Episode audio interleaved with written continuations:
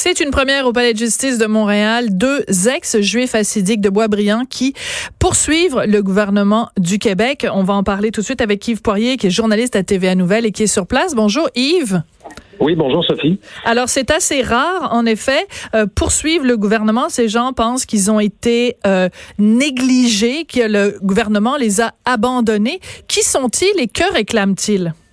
Euh, ce sont donc euh, effectivement un homme et une femme. Il s'agit d'un couple, Sophie, donc euh, d'anciens membres de la communauté assidique de Boisbriand, qui est située, on sait, au nord de Montréal, qui compte à peu près 3000 membres au sein de cette communauté-là, qui je te dirais, et euh, vit euh, de façon assez récluse. Donc, ce ne sont pas des gens qui s'entremêlent trop avec les autres. Euh, ils ont leur commerce, ils ont leurs emplois, leur propre sécurité sur place, leurs écoles évidemment, évidemment leur lieu de culte. Je suis allé à quelques reprises, Sophie, pour faire justement divers reportages, notamment sur les écoles illégales, parce qu'à un moment donné, tu te souviens, il y en avait Très bien. plusieurs, notamment, ouais, plusieurs à Outremont, notamment dans l'arrondissement d'Outremont à Montréal. Il y en avait également à Boisbriand. Bref, on a fait une série de reportages là-dessus. Euh, il y a même eu une chicane à un moment donné entre Boisbriand euh, et la communauté, euh, la ville de Boisbriand et la communauté acidique parce que la communauté ne voulait pas payer sa taxe. Je me rappelle. finalement, oui, ça a coûté une fortune justement à la communauté acidique. Mais je reviens à la cause d'aujourd'hui. Là, je suis, je suis au palais de justice de Montréal. On est en pause en ce moment,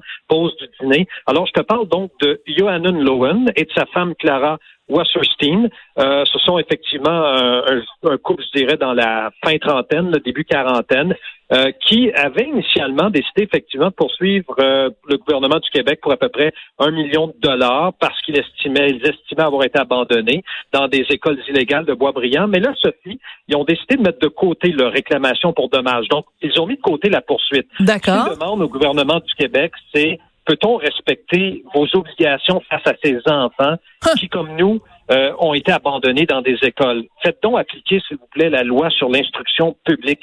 Assurez-vous que ces jeunes-là ont une éducation adéquate et qu'ils apprennent surtout à lire, à écrire en français, qu'ils apprennent les mathématiques, euh, pas juste les additions et les soustractions. On peut aller un petit peu plus loin, euh, qu'ils apprennent également, donc, je dirais pas l'anglais, parce que c'est une langue quand même qu'ils maîtrisent assez bien, Sophie, mais ce qu'on apprend qui est inquiétant, et là, ça a été, euh, je te dirais, l'élément clé euh, dès l'ouverture du procès, ça a été le témoignage euh, d'une intervenante de la DPJ, des Laurentides, qui dit, qui nous a appris qu'en 2014, il y a eu des signalements, la DPJ Laurentide est arrivée là, et là, ils ont décidé de rencontrer donc des dizaines de jeunes filles, 60 au total. On parle donc de filles de 6 à 16 ans. Ça allait quand même relativement bien après l'enquête qu'ils ont menée auprès des filles. Les filles se débrouillaient relativement bien. Là où le problème est survenu, c'est après analyse auprès des gars, des jeunes, donc de 6 hum. à 16 ans. On parle de petits gars, là. 280 garçons. Euh, on a établi, euh, Sophie, qu'il y avait une négligence éducative. Euh, ça, ça veut dire que tu es obligé d'aller ensuite à l'autre étape. Tu es obligé d'aller voir les parents de jeunes-là. Puis tu es obligé de conclure une entente sur des mesures volontaires. C'est-à-dire tu es obligé de dire aux parents de corriger la situation. Sinon, on, va être obligé d'intervenir à nouveau auprès de vous. Alors, il y avait du laxisme. Ouais. Alors, pour être plus précise, pour être plus précis, Yves, c'est qu'en fait, ces gens-là disent que, et, et c'est corroboré manifestement par ce qui s'est passé en 2014, que l'éducation qu'ils ont reçue au sein de la communauté acidique, euh, ils avaient, ils savaient à peine les bases. Là, ils étaient capables de se débrouiller. Je pense qu'à un moment donné, le monsieur a raconté, euh, c'est peut-être à toi d'ailleurs, qu'il a raconté qu'il savait même pas que euh, il y avait le fleuve Saint-Laurent au Québec. Là, il connaissait même pas la géographie des choses de base. Donc, ça veut dire que l'État a failli à lui assurer une éducation pleine et entière. C'est ce qu'ils prétendent, effectivement. Eux n'avaient même pas, Sophie, de diplôme d'études primaires ni secondaires. Alors, euh, eux ont quitté euh, cette communauté-là à un moment donné, puis euh, ils étaient, euh, je te dirais, incultes. Ils sont arrivés donc infonctionnels dans une société qui tu le sais, là, euh, roule à 150 km heure. Absolument. Euh, si, tu suis pas la rondelle aujourd'hui, euh, tu as des problèmes. Alors, effectivement, ils se sont sentis abandonnés par le gouvernement qui, selon eux, tolérait ces écoles illégales-là. Voilà. Pourquoi n'êtes-vous pas intervenu? et la question se pose, ouais. Et la question se pose en effet, pourquoi le gouvernement n'est pas intervenu? Et raconte-nous ce qui s'est passé, parce que bon, tu dis qu'aujourd'hui, on a appris donc que la DPJ était intervenue, en tout cas avait fait enquête en 2014 parce qu'il y avait eu des signalements. Et qu'a fait la DPJ? Est-ce qu'ils ont sorti les enfants de là? Est-ce qu'ils sont assurés que ces enfants euh, finissent par obtenir une éducation en bonne et due forme ou pas? Ben, il n'y a pas eu de retrait, ça je te le confirme. Il n'y a pas d'enfants qui ont été confiés à des familles d'accueil, qui ont été sortis de force de la communauté, ça je te le confirme.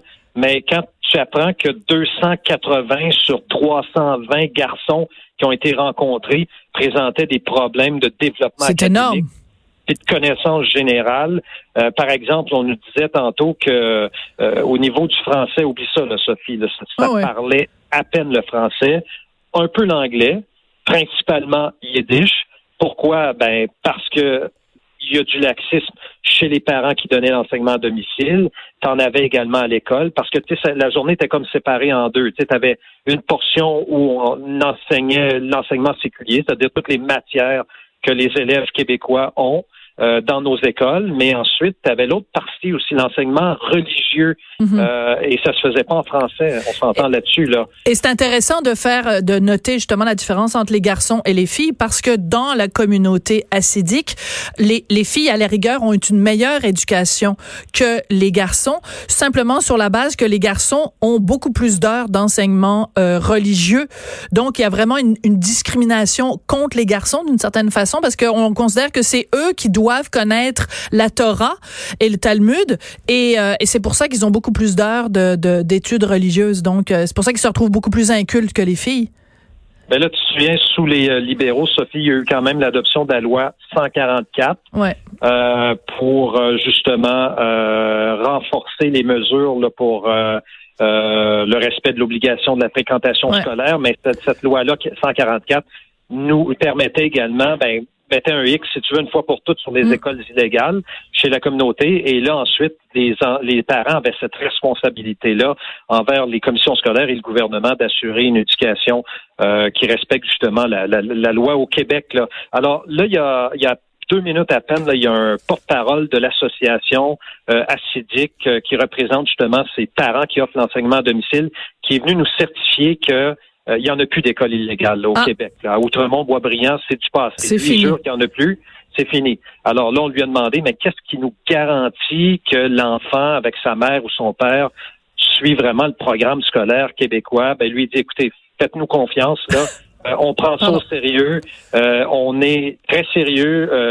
les Juifs assidiques, on tient beaucoup à l'éducation. puis, ils jurent qu'aujourd'hui, des jeunes qui vont euh, soit quittés. Il y a peu d'entre eux qui vont quitter la communauté, mais les jeunes qui ont des emplois au sein de ces communautés-là sont fonctionnels